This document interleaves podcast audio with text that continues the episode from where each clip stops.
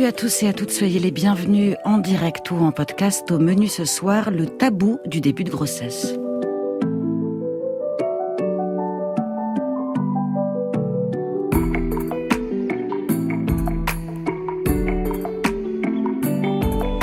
Vous n'avez sans doute pas remarqué qu'on demande toujours aux femmes combien d'enfants elles ont, mais jamais combien de grossesses elles ont vécu. Pas sûr d'ailleurs que la question soit nécessaire ni très opportune. Reste, c'est vrai qu'on recense, qu'on comptabilise les naissances et jamais les grossesses. En France, on estime à 20 000 environ le nombre de fausses couches chaque année. Une femme sur quatre y sera confrontée au cours de sa vie. Le tabou pèse de tout son poids tout au long du fameux premier trimestre, au cours duquel les femmes sont priées de taire leur état, s'agirait pas de se porter la poisse, ni d'infliger à l'entourage un projet non abouti. Sont fragiles ces. La preuve, ça n'est qu'à la fin de ces trois mois qu'on se verra décerner un certificat de grossesse, comme si rien de ce qui avait précédé n'avait compté, la joie intense, les dégueulis tout aussi intenses, la fatigue intense sa mère, la non prise en compte et la non prise en charge des femmes pendant le tiers de leur grossesse. C'est le sujet du livre de Judith Aquin, les mon invité, et on est ensemble jusqu'à 23h. France Inter. Nadia Dame. Modern Love. Mais d'abord, et comme chaque semaine, un auditeur nous dévoile son plan de bataille anti-déprime du dimanche soir. Ce soir, je vous préviens, on va atteindre des sommets de mignoncité avec Adair et sa petite fille. Modern Love. 01 56 40 28 10. Bonsoir. Le dimanche chez moi, c'est le jour le plus joyeux et aussi le plus fatigant. Oh non. C'est le jour où débarquent mes trois petits-enfants. Le niveau sonore est Oh, à son c'est pas maximum. gentil. Plus rien n'est à sa place. Oh, c'est pas gentil. hein. Ça pleure, ça rit, ça se dispute. Mes petits-enfants sont très beaux, mais aussi, ils mettent la pagaille. Oh non, pas gentil. Mais sans eux, on s'ennuierait énormément. Oui. Je les appelle mes chikoufs. Mais c'est ouf. Le dimanche matin, chic, Arrête. ils arrivent. Non. Et le dimanche soir, ouf, ils repartent. Oh non, c'est pas gentil. Je vous avais pas menti, c'est très très très mignon. Bonsoir Judith Aquin. Bonsoir Nadia. Soyez la bienvenue. Vous êtes mon invité pour parler de ce livre dont le seul défaut est de ne pas avoir été écrit il y a, il y a longtemps, genre 15 ans par exemple, comme moi-même j'avais la tête dans le seau.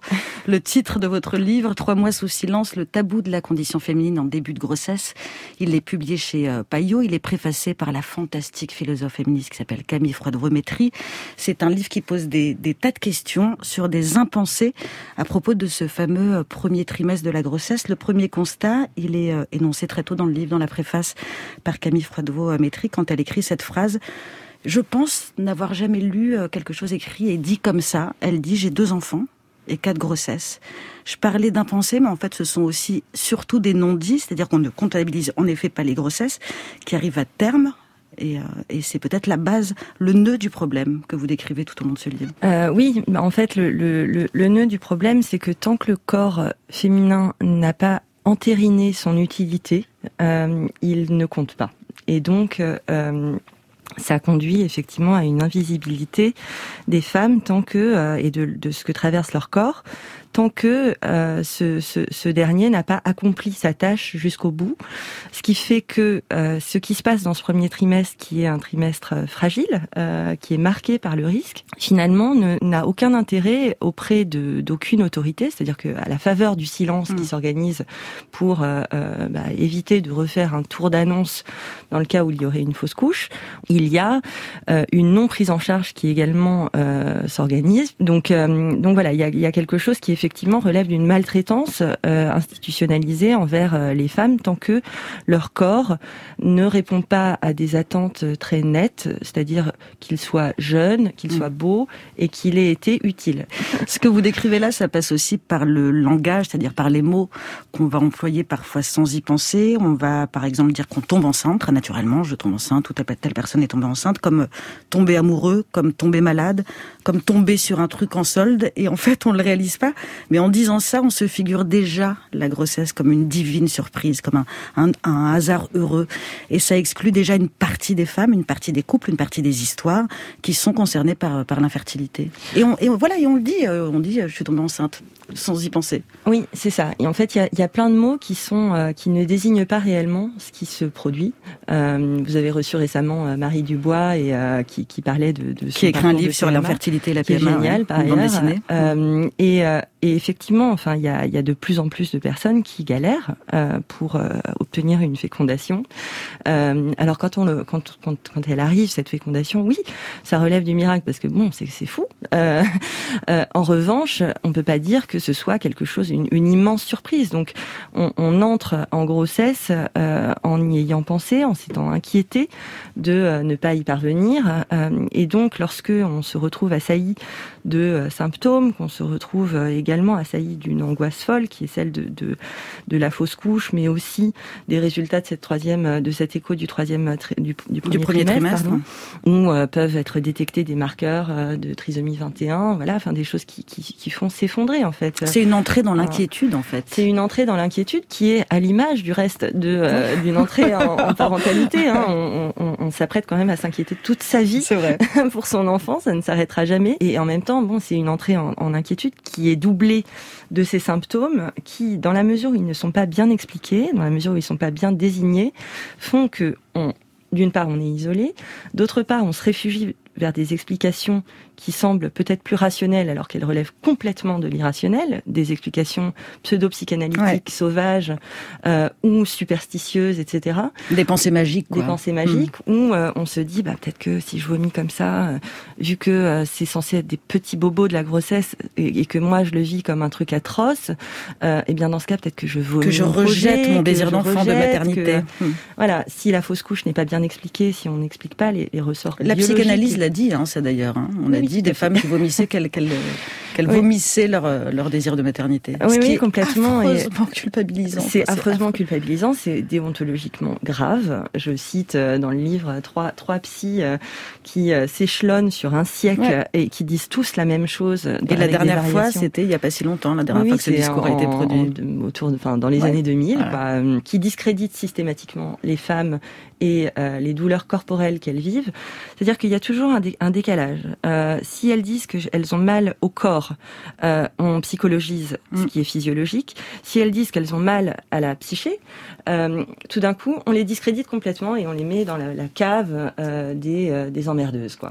Elles sont discréditées, elles sont aussi infantilisées, même dépersonnalisées, parce qu'il y a très vite un moment, quand on tombe enceinte, donc où on n'a plus de prénom, on devient la maman ou la future maman, le fœtus devient bébé, hein, on voit que les, les articles sautent. Et d'ailleurs, même dans l'espace public, dans les médias, pour parler des femmes dont il se trouve qu'elles ont des enfants, on va dire les mamans, on va dire les mamans voilées, la fête des mamans, les mamans célèbres, les lessives approuvées par les mamans. Alors que, a priori, les seules personnes qui devraient être autorisées à dire maman, ce sont les enfants quand ils parlent de, leur mère. Il y a un langage bébé adressé aux femmes, qui en plus est, assez ironique, puisqu'on a là des adultes qui s'apprêtent à devenir euh, euh, parents, et on leur parle comme s'ils étaient eux des gros bébés. C'est ça. Euh, il y a euh, une espèce de, vice à euh, utiliser ces termes. Je trouve que le mot maman est, un, mot qui en effet est un mot très affectif, très lié à l'intime qu'on bah tisse avec son enfant, et comme si le mot mère était devenu sale. Par ailleurs, on dit mais on dit maman à des femmes euh, au moment même où on leur dit aussi surtout vous n'êtes pas encore maman. Ouais, ne vous projetez pas, ne vous projetez pas parce que ça peut s'arrêter demain. Euh, et donc il y a cette espèce de tiraillement entre des terminologies qui euh, déplacent systématiquement les choses euh, et qui sont l'occasion aussi de multiples abus notamment celui de la, de la non-information, même pas de la désinformation, mais de la non-information, qui conduit de fait à la désinformation. Oui, parce qu'il y a donc ces injonctions euh, contradictoires et vous les, vous les recensez dans le livre, elles sont assez dingues en fait. Et ça c'est pareil, on le sait, mais on n'y pense pas forcément que euh, c'est très étrange de dire à une femme qu'elle ne peut pas se considérer enceinte avant ces fameux trois mois révolus, mais qu'en même temps il faut qu'elle inscrive son enfant à la crèche ou qu'elle fasse ses recherches de crèche immédiatement après le test positif, qu'il faut aussi s'inscrire dans une maternité le premier jour, quand on vous dit, quand le médecin vous dit vous êtes enceinte, il faut s'inscrire dans une maternité. Et dans le même temps, donc, on n'est pas autorisé à évoquer sa maternité. C'est ça, il y a, des injonctions qui arrivent dans tous les sens, qui sont jamais expliquées, qui sont jamais complétées. Et, c'est vrai que c'est toujours une information qui est une injonction sans euh, précision, sans information. Euh, les, euh, les interdits liés à la grossesse, qui sont des, des, interdits préventifs, en revanche, on n'explique pas que c'est de la prévention pour du risque zéro. on n'explique pas exactement ce qui se passerait si on enfreignait euh, cette, cette Moi, j'ai arrêté de manger du poisson cru parce qu'on m'avait dit d'arrêter de manger du poisson cru, mais j'ai jamais su en fait ce que je risquais en mangeant du poisson cru. C'est ça. C'est fou, on est très docile en fait. On dit bêtement ce qu'on nous dit de faire, mais c'est ça. Et c'est la même chose avec tous les tests. Alors euh, moi, le, le, monde médical, euh, j'y crois, euh, bien sûr. Simplement, euh, pourquoi ne pas donner l'information complète quoi? Euh, On a fait, enfin quand on quand on est enceinte, on, on doit faire des tests urinaires en permanence. J'ai posé environ mille fois la question aux divers médecins que j'ai vous en faites quoi laborantin euh, pour savoir, mais en fait, en vrai, euh, s'il y, y, a quelque chose, ça, ça ferait quoi mm. Et je n'ai jamais eu la réponse oui, je sais que c'est la protéinurie, mais je ne sais pas euh, à quoi ça peut donner lieu si jamais il y avait un mauvais résultat. Et après, quand on va chercher des infos sur Internet, on se fait engueuler par les médecins qui vous disent mais non, n'allez pas sur Internet, c'est vraiment n'importe quoi. Bah, oui, c'est ça. Dites-le vous en fait. C'est ça. Alors il y a donc euh, cette, euh, ce fait-là de ne pas pouvoir, de ne pas avoir le droit théoriquement donc de, de dire qu'on est enceinte, ni à sa famille, ni à ses parents, ni à ses amis. Et il y en a un en particulier à qui il ne faut surtout pas annoncer précocement sa grossesse, c'est l'employeur. Ça pose des, vraies questions de gestion de ressources humaines et je trouve que c'est pas tellement raconté, pas tellement expliqué. Ça pose aussi un, un, dilemme aux femmes, surtout quand elles sont affectées par ces maux de grossesse. Comment justifier, par exemple, d'une absence, d'une baisse d'efficacité, si elles sont fatiguées, si elles sont malades, si elles ne peuvent pas dire leur état? C'est pas c'est pas encadré en fait ça. Non, c'est pas encadré parce que euh, la discrimination liée à la grossesse est très peu euh, dite, ça fait pas partie de, de, du récit autour euh, des, des mauvaises pratiques RH. Euh, on sait désormais que le harcèlement sexuel, bon, est quand même euh, une très mauvaise chose, euh, et on sait que c'est très très fortement et que c'est désormais documenté un peu plus, publique, etc., etc. Euh, les discriminations liées à la grossesse ne le sont pas. Annoncer une grossesse en sachant que potentiellement on va être euh, discriminé. Euh, je connais pas une femme qui a pas eu un peu peur d'annoncer sa grossesse à son employeur ou à son employeur. Avec la fameuse une. réponse qu'on a entendue parfois où on a des amis à qui ça a été, euh, à qui on a dit ça, c'est comment vous avez pu me faire ça? Ouais, alors ça, bon, grand classique, vous êtes traîtresse, enfin ouais. bon, toute, toute, cette euh, toute cette terminologie qui est qui est dingue. Mais effectivement, euh, étant donné qu'il y a ce risque que euh, la grossesse s'arrête, on se dit, je ne vais pas euh, annoncer ça pour rien. Ce qui est une double violence, c'est-à-dire que euh, si, je, si, si, si, je traverse une fausse couche, dans ce cas, je, je dois la traverser complètement seule. Euh, J'aurai aucune espèce de sollicitude par rapport à un état de, de deuil qui s'apparente en tout cas à un deuil de, de, la, de la parentalité à venir.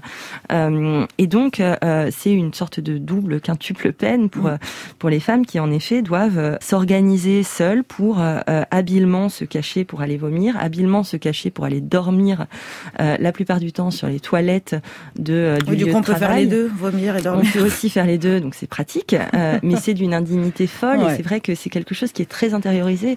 Mais en fait, c'est ça qui, qui est très choquant et qui m'a amené aussi à écrire le livre. C'est pas à nous d'avoir honte euh, et de, de s'organiser là. Mmh. Il faut qu'il y ait une prévention bien plus forte et une information bien plus forte auprès des RH, des managers, etc. Et en aucun cas que les femmes se retrouvent à se violenter corporellement de cette manière-là, alors que bah, potentiellement il, il, peut y avoir des aménagements euh, euh, créés. Le télétravail quand même euh, relève d'une solution tout à fait efficace pour que les gens puissent continuer de contribuer euh, tout en euh, allant dignement vomir dans leur propre toilette. Parce que c'est quand même toujours mieux et, que et dormir que sur, sur, leur propre canapé plutôt ouais. que sur la cuvette des toilettes. Enfin, oui, c'est un coût économique, c'est aussi c'est ça qui est, est dingue. un coût économique ouais. énorme quand on y pense. Enfin, parce qu'il y a des femmes pour qui c'est tellement insupportable de devoir faire un trajet vers euh, le travail que euh, elles prennent des arrêts maladie, donc ouais. ça les met à l'écart.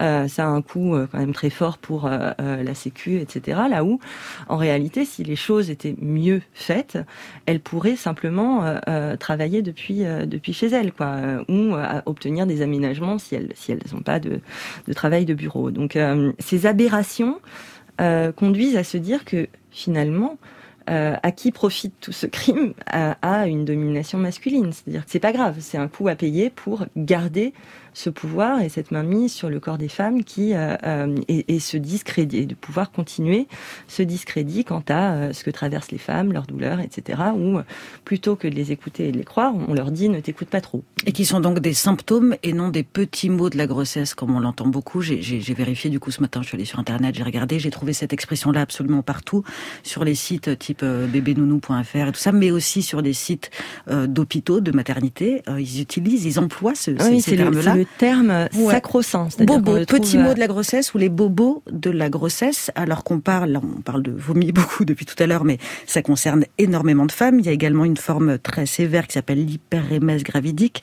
Ça touche 2 à 5 des femmes. Ça se manifeste par des vomissements 5 à 10 fois par jour avec des conséquences évidentes sur la, la vie quotidienne. Et vous le dites, et là on vient d'en parler, dans, le livre, on se débrouille toute seule avec son vomi chez soi, comme à la ville, et notamment parce que ça dégoûte un peu tout le monde aussi, une femme qui vomit, et c'est forcément suspect.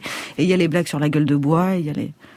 C'est ça, il y a en fait comme, comme les mots ne désignent pas euh, les choses correctement, on peut pas dire, euh, même, même dans un couple, euh, c'est-à-dire à moins d'avoir un, un, compagnon ou une compagne doux et, aimable, on peut, on peut pas justifier en fait qu'on se sente si mal.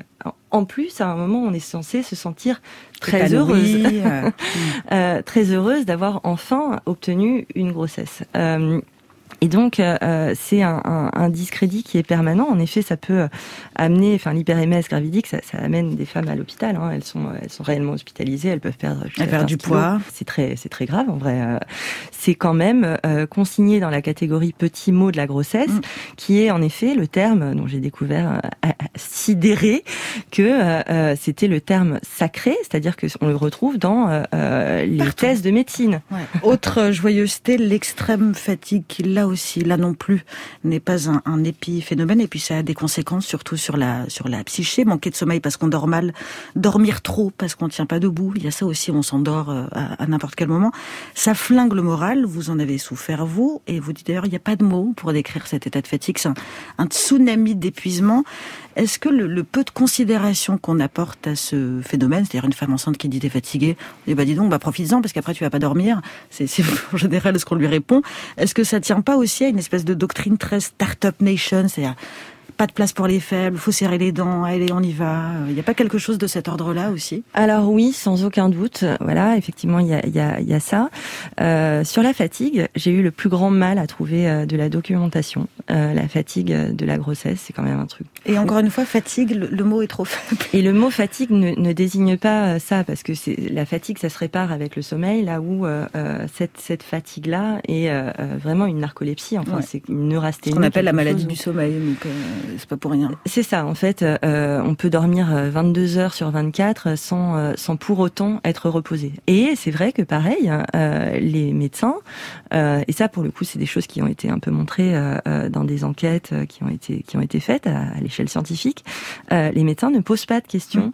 à leurs patientes sur leur état de fatigue. L'énergie, la qualité du sommeil. Il n'y a aucun évidemment remède qui est proposé pour ça, à part des, des, des remèdes de grand-mère qui sont en réalité des insultes hein, jetées euh, à la tête des femmes, parce qu'on sait très bien que ça fonctionne. Mais c'est parce que la, la, recherche aussi, la recherche médicale au sens très large, euh, c'est très peu occupé, préoccupé de la santé des femmes. On sait que beaucoup de tests euh, cliniques ont été faits sur des hommes et que ça a donc des conséquences sur la prise en charge de certaines pathologies. On sait que les femmes sont sous-diagnostiquées pour certaines euh, maladies, notamment les, maladies cardiovasculaires. Enfin, tout ça, en fait, ça obéit à une espèce de grand tout qui fait que les femmes sont des oubliées de la médecine, qui font, fait également que la, souffrance des femmes, le discours, c'est c'est normal de souffrir quand on est une femme. Euh, quand on a ces règles, c'est normal de souffrir. Vous avez mal en accouchant, c'est normal. Les effets secondaires de la contraception, c'est normal. Les symptômes de la, de la ménopause, c'est normal. Oui, oui, bah c'est ce que effectivement, euh, euh, on est dans une société qui est complètement andronormée et qui euh, a décidé que le confort physique allait appartenir aux hommes, là où du côté des femmes, alors que leur corps, leur biologie est spécifique, eh bien rien n'est prévu pour ça. Et donc en effet, on, on banalise et on normalise une douleur qui ne l'est pas, ce qui fait qu'on passe à côté d'énormément de diagnostics. On, on, refuse en fait de regarder la douleur des femmes en face et, et surtout, on n'alloue aucun fonds euh, pour cette recherche-là. Il euh, y, a, y, a, quand même, on a, on a, quand même pu mettre au point un, un, un vaccin ouais. là très récemment.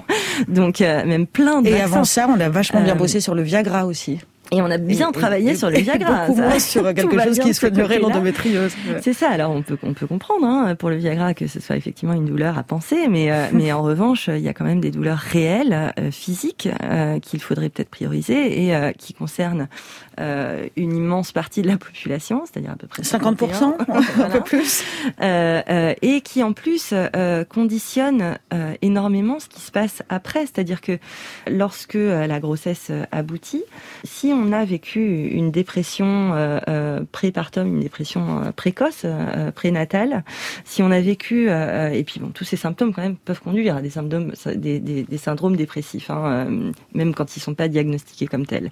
Ça multiplie mais énormément les risques de dépression postpartum et donc les conditions d'accueil du bébé, les conditions euh, pour la, la, la mère euh, d'entrer en maternité, sachant qu'en plus, il y a quand même un enjeu vraiment très très fort de santé publique.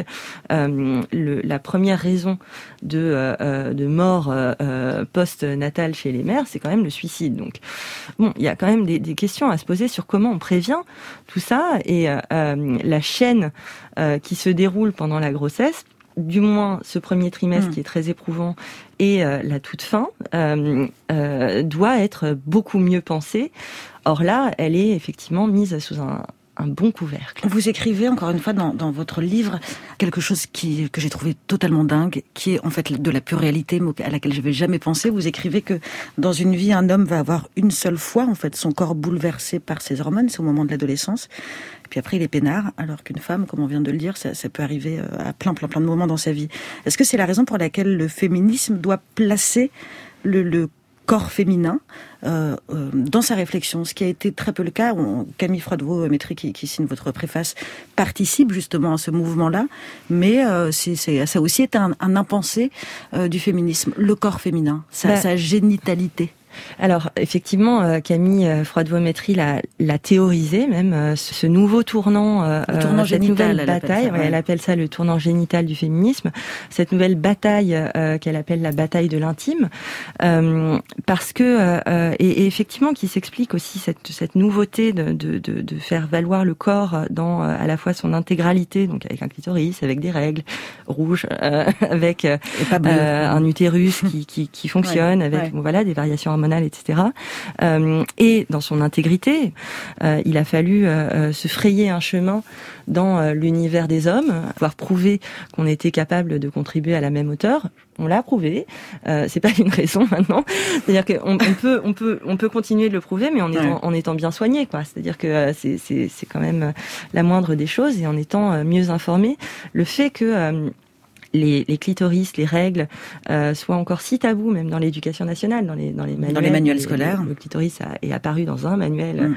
Je ne sais pas à quel point il a, il a essaimé sa présence, euh, mais c'est vrai que ça crée un tabou, ça crée une honte chez les jeunes filles euh, qui commencent à avoir leurs règles, et c'est une honte qui reste toute la vie, qui fait que tout ce qui est lié à l'utérus, tout ce qui est lié à la biologie féminine, relève du privé, de l'intime, du personnel, et absolument pas d'une sphère qui doit être pensée euh, à l'échelle de la société et notamment de la médecine, mais aussi effectivement des RH. Euh, si les RH avaient appris la biologie féminine, sans doute qu'ils euh, seraient bien moins discriminants, ou qu'en tout cas ils, y penseraient à deux fois avant de euh, d'envoyer sur les roses une femme qui annonce sa grossesse ou qui annonce ses, douleurs. Vous restez avec nous, Judith Aquin, on va continuer à échanger puis à se mettre un peu le somme là, comme on vient de le faire. Modern Love revient juste après Benjamin Biolay. Je vais y arriver. Souviens-toi l'été dernier, c'est un titre de la playlist d'Inter. Il est choisi pour nous par Muriel Pérez.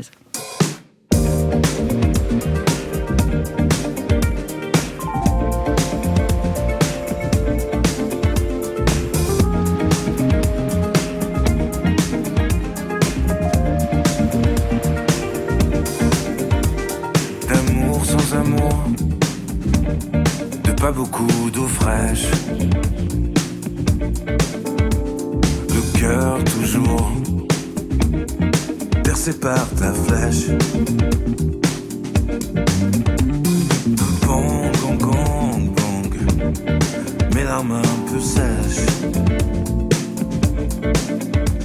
Ça tourne, ça tangue. Mais j'ai gardé la pêche. Souviens-toi l'été dernier, tu as disparu. Ce n'était qu'un CDD, je n'avais pas bien vu.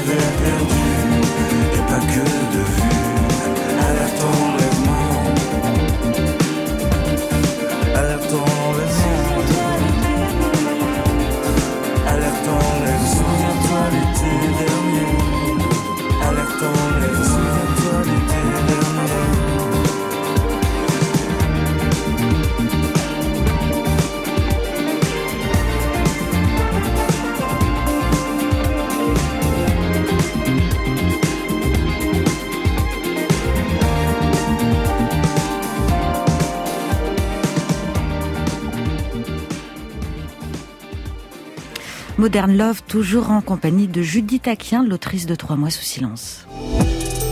France Inter, moderne, love. Nadia Dame. Je suis tombée enceinte euh, et j'y croyais absolument pas puisque bah moi je m'étais dit je ne peux pas tomber enceinte puisque mon taux d'ovocité est bas. Donc bon, euh, je crois que j'ai fait en vrai quatre tests de grossesse pour être sûre. Et puis euh, bon bah là c'était sûr et j'ai pas eu le temps d'être heureuse. On vient d'entendre la voix de la youtubeuse Juliette Katz, elle est connue également sous le nom de Coucou les Girls. En juillet 2020, elle a posté une longue vidéo sur sa chaîne YouTube. Elle y racontait face caméra donc avoir subi une fausse couche à six mois de grossesse et elle disait aussi ceci, je la cite, on nous laisse toutes seules en tant que femmes dans notre caca et dans notre tristesse et dans notre colère et dans notre culpabilité. On a beaucoup dit à propos de ce témoignage quand il est sorti qu'il était une manifestation de la libération de la parole, qu'enfin on avait des récits sur le sujet de la fausse couche, sauf qu'en fait, les femmes, elles parlent depuis super longtemps sur les réseaux sociaux, sur les forums de maternité, vous savez, dont on aime tellement se moquer en disant ah, elles sont vraiment trop connes, euh, les, futures mamans sur Internet. Elles racontaient déjà ça. C'est ça. Le projet initial du livre, c'était de, recueillir des des, des, témoignages, euh, mais de manière voilà artificielle, enfin artificielle, c'est-à-dire de faire un appel à témoins, etc. Peut-on dire, pardon, que, que vous avez euh, traversé une fausse couche donc? Oui. Alors j'ai moi-même traversé une fausse couche, euh, effectivement, et euh, dans des conditions sans, sans, doute assez semblables à celles de Juliette Katz, c'est-à-dire que ça a été très tôt. Il n'empêche que c'est un effondrement. Enfin, c'est euh, c'est un effondrement à, à, à plus d'un titre, hein, c'est-à-dire que c'est un effondrement psychologique, c'est un effondrement aussi d'hormones, euh, et donc quelque chose qui, euh, voilà, est, est, physiologiquement aussi très difficile à vivre. Euh, et puis c'est un effondrement bon, physique, puisque on, on, perd physiquement, hein, enfin le- l'embryon, etc. Je sais plus où j'en étais. La question que je vous posais, c'est le fait que les histoires étaient là et que simplement on les entend pas. Et je crois que vous citez d'ailleurs euh, à ce sujet-là le, le mythe de, de Cassandre. Est-ce que vous pouvez nous rappeler ce que c'est que ce mythe et ce qu'il dit en fait de la façon dont le silence est le, siège de la manière dont on traite les récits euh, féminins, ou plutôt la surdité? C'est ça. Alors, pourquoi je parle de Cassandre? Parce que déjà, je trouve que c'est intéressant de regarder ce qui fait référence Mm. euh, dans le récit de la société. Qu'est-ce qu'on Euh, retient Ce qui est tenace. Euh, ce qui est ce qu'on retient et surtout ce qui a été retenu Mm. par notre ami Freud, qui donc a réussi Le son coup puisque ouais. c'est par lui que euh, tout le, le nouveau récit de la société se se, se propage Euh, et donc les, les représentations féminines sont systématiquement celles de euh, euh, femmes infanticides quoi, euh, en gros ou de femmes perverses. Là où Cassandre me semble ressembler très fortement à nous toutes. C'est-à-dire que euh, son histoire dans la mythologie, c'est que euh, Apollon l'avait euh, doté du euh, don de pouvoir dire la vérité sur ce qui allait advenir. Euh, simplement, le, le Apollon, comme euh, ben, un homme euh, qui se respecte dans, euh, dans, dans un récit quand même social et voilà, Ouais. euh, demande en contrepartie à Cassandre de coucher avec avec lui. Cassandre dit non, donc exerce son droit de non-consentement et euh, par conséquent Apollon l'a puni en lui laissant le don mais en la condamnant à ne jamais être crue. Et donc Cassandre voit les choses qui vont arriver, euh, les annonce désespérée et n'est jamais, jamais, jamais entendue. Entendu. C'est quand même intéressant que ce récit-là, qui est euh, représentatif à mille titres de euh, ce que la société réserve aux femmes, et de ce que effectivement une société patriarcale en particulier réserve aux femmes, n'ait jamais été retenu pour euh, entrer dans un récit collectif et pour essayer, euh, c'est le principe des récits collectifs, de corriger le tir euh, et de parvenir à quelque chose qui soit un peu mieux. Euh, en effet, toutes ces femmes qui témoignent sur euh, Internet, euh, etc., euh, ne libèrent pas la parole. Euh, elles, enfin, si, elles la libèrent, mais elles, elles la libèrent Elle parle depuis de très longtemps. Ouais. En revanche, le problème, c'est les, les oreilles Ouais. pour les écouter. Ouais, la chape de plomb qui pèse sur le premier trimestre de grossesse, on a beaucoup parlé en, en début d'émission, elle est donc inséparable du tabou de la fausse couche, du tabou, et puis là, encore une fois, du problème des mots qui sont employés pour dire les choses et les faits. Vous l'écrivez, la fausse couche qui ne veut rien dire et qui veut qu'on ne dise rien. Pour commencer, on ne fait pas une fausse couche, parce que ce mot faire, il induit une volonté, une responsabilité. D'ailleurs, on ne dit pas une vraie couche par opposition à la fausse couche. Oui, tout à fait. Les mots sont une fois de plus euh, violents. Euh, faire une fausse couche, c'est euh, tout simplement faux. On n'en est effectivement pas du tout la- l'artisane, euh, l'actrice euh, principale euh, à, à aucun titre. Euh, et euh, le, le fait d'utiliser ce mot nous projette une fois de plus dans une culpabilité euh, qui est euh, très effectivement psychanalytique ou euh, voilà, enfin, oui, on peut dire ça, euh, ou peut-être que en réalité on, en serait responsable. Or, c'est très grave parce que la, la fausse couche, ça concerne effectivement beaucoup, beaucoup de femmes. Euh, et euh, la recherche est mal faite à ce sujet, mais Ouais. le peu qu'on connaît, c'est que c'est pas du tout lié à la psyché des femmes et à une action psychologique euh, inconsciente de la part de, de des femmes. rejet, encore une fois, de, Euh, C'est ça, c'est d'hostilité face à cet enfant à venir. c'est c'est même pas non plus lié à des actions Ouais. concrètes, enfin à des choses qu'elles auraient faites, voilà. C'est c'est vraiment lié à euh, une anomalie chromosomique ou à une anomalie de, de la manière dont le- l'embryon se serait accroché ou pas euh, à l'intérieur de l'œuf. Et ça, plutôt que de le faire valoir, de le dire euh, chez les médecins, etc., enfin ou les sages-femmes, enfin dans, dans le- l'endroit où la, la fausse couche est prise en charge, euh, on dit plutôt aux femmes que c'est banal euh, et on leur précise pas que potentiellement c'est vraiment pas du tout, enfin qu'il y a très très très peu de risques pour que ce soit elles, euh, que a priori elles ne sont pas du tout coupables. Et par ailleurs, on n'utilise pas les mots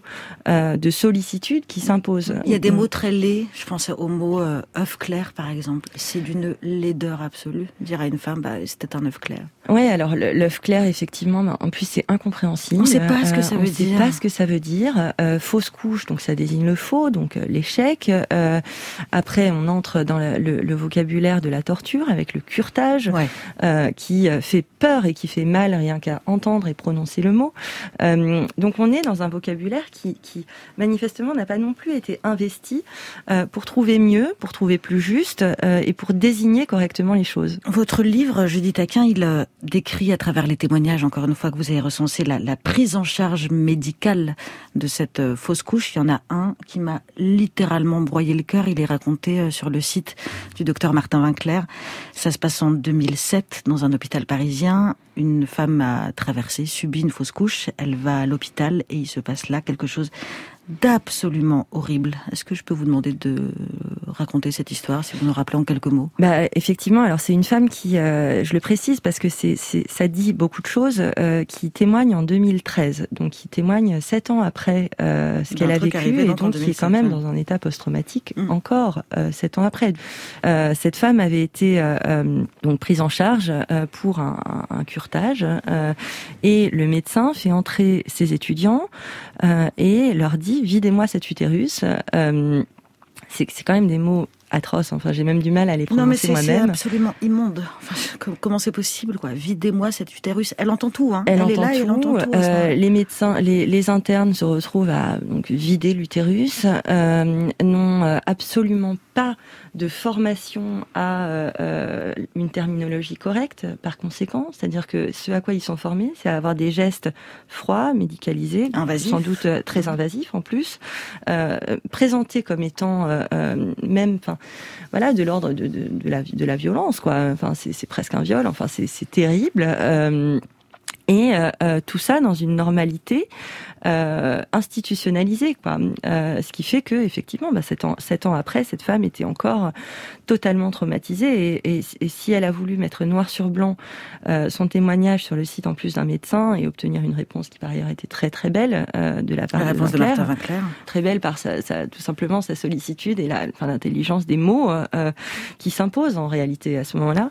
Tout, tout porte à croire que quand même, euh, pour qu'elle ait eu besoin d'écrire, euh, elle soit encore dans cet état de post-traumatisme. Et Donc, qu'elle ait euh, besoin donc de très soins grave. au sens euh, strict du terme, d'être soignée, d'être accompagnée dans ce, la guérison de ce traumatisme. C'est un traumatisme. C'est un traumatisme et en toute honnêteté, lorsque il n'y a même pas besoin de, de curetage, euh, ce, ce mot atroce, on, on renvoie quand même les femmes systématiquement chez elles euh, avec euh, le comprimé euh, de, de Cytotec, donc ce, ce fameux médicament qui permet le- l'ex- l'expulsion, autre Encore mot, autre mot ouais. atroce, euh, et on les laisse faire ça sur les toilettes Ouais. et tirer Et la tirer chasse d'eau chasse. Sur leur embryon Ouais. c'est quand même atroce. C'est, c'est, enfin, c'est, au-delà d'atroce, quoi. Il y a, a pas de mots en fait pour désigner ça, euh, et sans aucune espèce de suivi après, de coup de fil, de euh, euh, visite, j'en sais rien. Enfin, quelque chose, quoi. Quand on vient d'accoucher, on a une visite de sage-femme. Bon, Mm.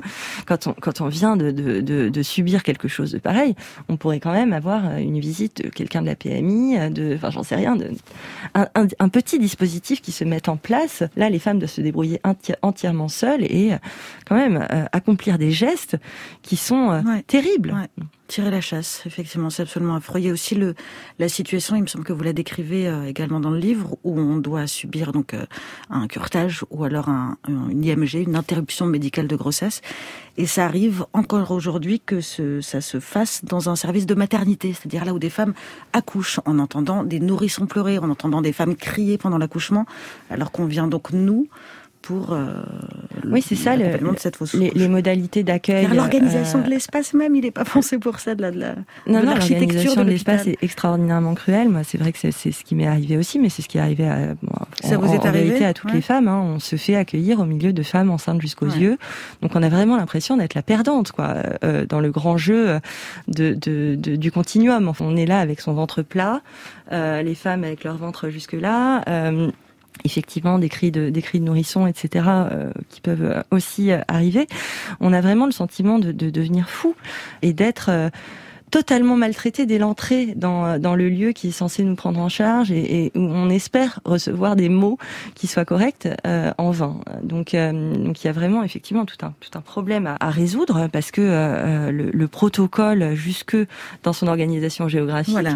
est catastrophique. Alors il y a un problème de moyens, certes, dans l'hôpital public, mais ça ne justifie pas tout, et en l'occurrence pas ça. Non, ça justifie pas tout. Après, en fait, le problème, oui, c'est enfin, ce que vous venez de dire, c'est-à-dire que effectivement, on est quand même en pleine pleine pandémie et le gouvernement ferme des lits. Donc c'est pas demain la veille qu'on aura une unité spéciale pour pour les accueils de, de, de, de, femmes qui traversent des fausses couches. En revanche, bah, en attendant que euh, euh, on est mieux en matière de santé publique, à minima qu'il y ait euh, des mots corrects qui soient prononcés, à minima qu'il y ait des coordonnées de praticiens qui peuvent faire un suivi mm. psychologique, à minima aussi qu'on explique aux femmes que elles vont traverser une grande douleur physique, hein, parce que ça fait très très mal. Et ça on le dit pas Non non, évidemment pas. à quoi bon? Ça n'a aucune utilité à l'échelle de la société. Donc c'est du privé une fois de plus, enfin, c'est encore plus que les règles. C'est-à-dire que tout d'un coup, enfin, on est dans le videz-moi cet utérus, quoi. Alors parmi les, les, injonctions qui vont peser sur les femmes qui ont traversé une, une fausse couche, il y a celle qui consiste à, à leur dire euh, passe à autre chose, euh, faut aller de l'avant, ou pire, il faut vite s'y remettre. C'est pas dit forcément de manière malveillante, mais, mais c'est problématique de dire à une femme qui a subi une fausse couche, bah vas-y, essaye. Oui, c'est ça. En fait, c'est autant d'indicateurs euh, qui, qui, qui, démontrent euh, le, le manque d'informations autour de ce, euh, ce, traumatisme qui pourtant est partagé par un quart des, femmes qui, traversent une grossesse. Donc c'est beaucoup. Euh, il y a euh, aucune espèce de temps qui est accordé aux, aux, aux mères et puis potentiellement aussi aux couples pour euh, absorber ce choc. Quoi. Euh, ça ne veut pas dire pour autant que oui, on, on arrête, enfin, on va, on va pas arrêter son projet de, de, de maternité, de parentalité, mais euh, euh on n'en est pas quand même à dire un de perdu, dix de retrouvé, quoi. C'est c'est parce qu'on en est ça, en fait. Là, voilà, c'est ça, effectivement. Le, le faut vite euh, enchaîner, c'est c'est un peu ça. C'est ça. Et le fait de, de ne pas être informé là-dessus, que la société soit pas informée sur cette question, ça fait que la société n'a et que et qui effectivement il y a ce, ce, grand tabou autour de la fausse couche, ça fait que la société n'a pas appris les bons mots qui conviennent d'être prononcés. On, quand quelqu'un meurt, euh, on dit mes condoléances. Mm. Euh, Pour le deuil périnatal, euh, rien n'a été vraiment pensé. Rien n'a été pensé. Or, bon, on pourrait juste dire j'espère que ça va. Enfin, des, mm. des, mots aussi bêtes que ça. Qu'est-ce que je peux faire Qu'est-ce que je peux faire Quelque chose, mais en mm. tout cas pas. la nature est bien faite. La nature a horreur du vide.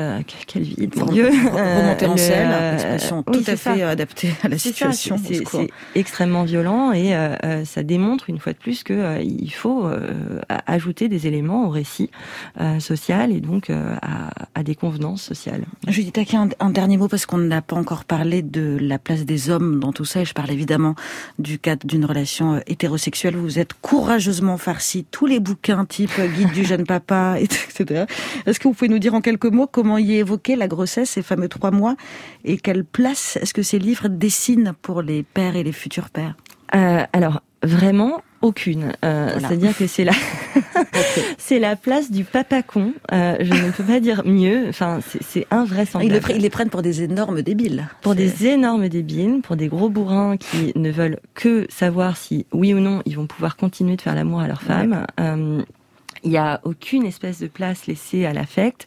Ce qui euh, leur est demandé éventuellement d'un point de vue euh, euh, affectif, c'est d'être là de, de, soutenir leur femme, mais absolument à aucun moment d'être traversé par euh, quelque chose lui-même qui est par des émotions et par une joie éventuellement ou par d'autres choses, mais d'être traversé par des émotions. C'est ça. Et en fait, euh, pareil, c'est-à-dire que c'est quand même la bonne aubaine. Ça, ça permet de euh, consigner cette, euh, ce moment-là euh, dans le, la catégorie affaires de bonnes femmes. Mmh ce qui euh, utilement permet à la société de, de continuer d'aller son train euh, très très patriarcal. parce que personne n'y gagne là, en l'occurrence, ni les femmes ni les hommes dans ces bouquins-là quand on les lit. Non, non, euh, et effectivement, il y a, y a des, et un peu stupides. Oui, oui, les hommes ne, ne trouvent aucune réponse correcte. si ils ouvrent des livres de grossesse, ben, tout s'adresse à maman. Ouais. Bon, il y a un petit paragraphe pour papa. Il y a un tout petit paragraphe. Un petit paragraphe pour papa et un paragraphe qui est totalement caricatural euh, et qui ne peut pas correspondre à une sociologie euh, concrète de la masculinité. Rien n'est là pour des pères, des futurs pères, des, des, des hommes bon dignes de ce nom et respectueux de leur nana quoi. Vous restez avec nous Judith, l'émission continue juste après Maple Glider et le titre Swimming.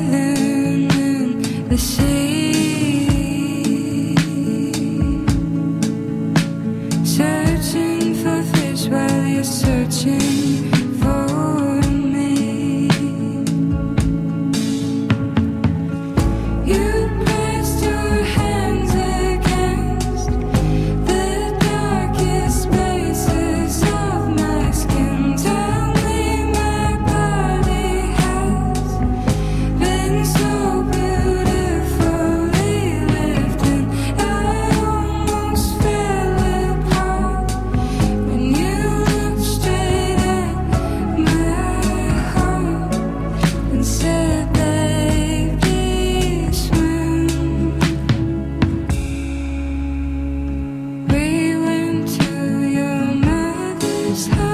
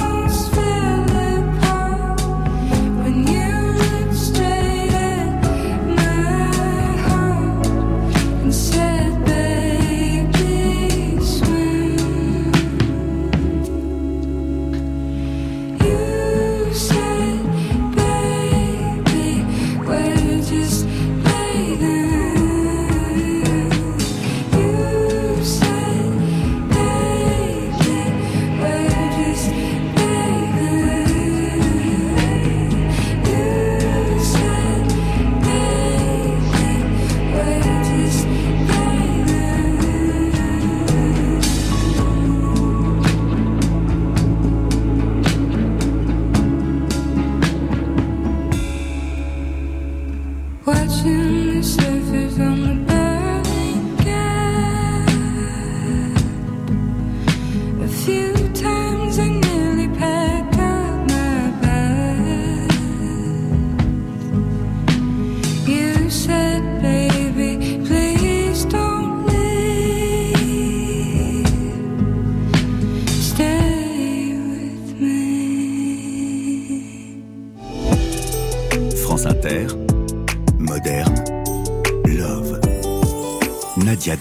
il est l'heure de décacheter la lettre d'amour d'une personnalité à une œuvre qui parle d'amour. Ce soir, l'écrivain Daniel Picouli nous parle d'une chanson d'amour et de saison puisqu'elle a fait l'Eurovision.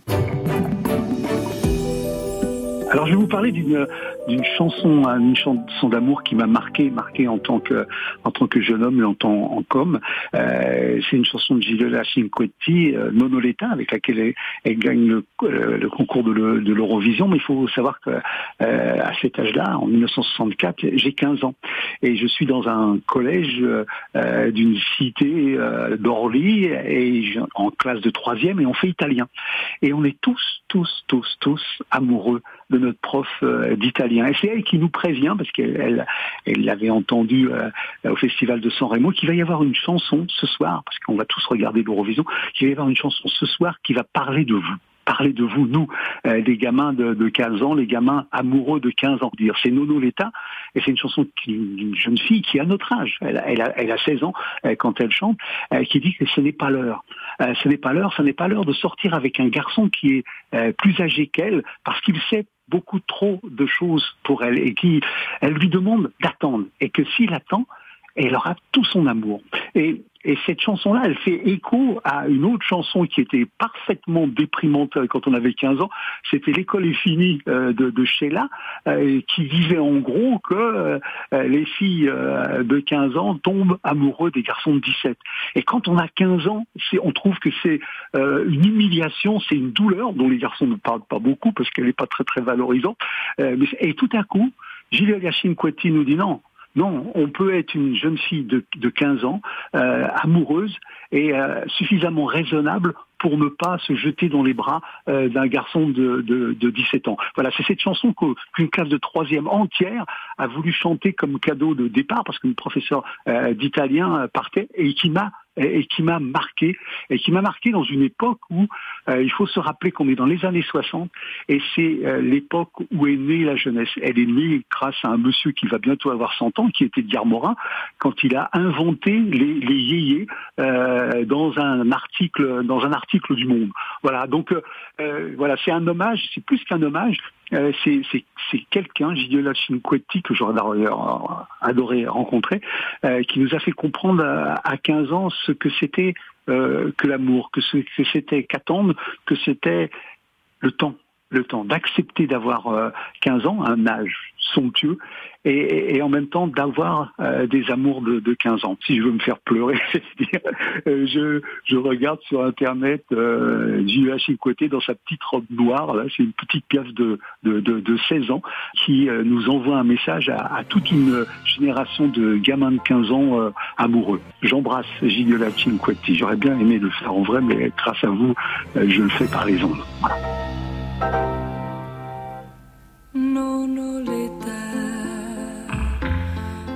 Non ho l'età per amarti, non ho l'età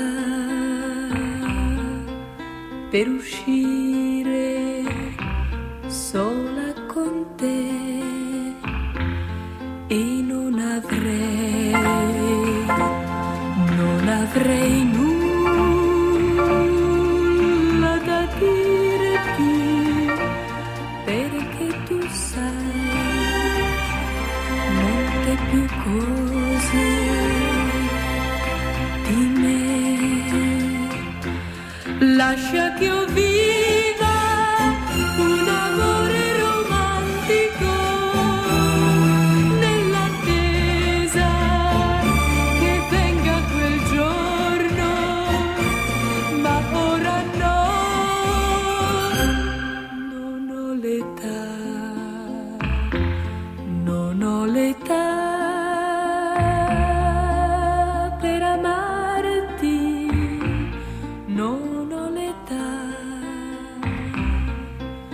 peruxi.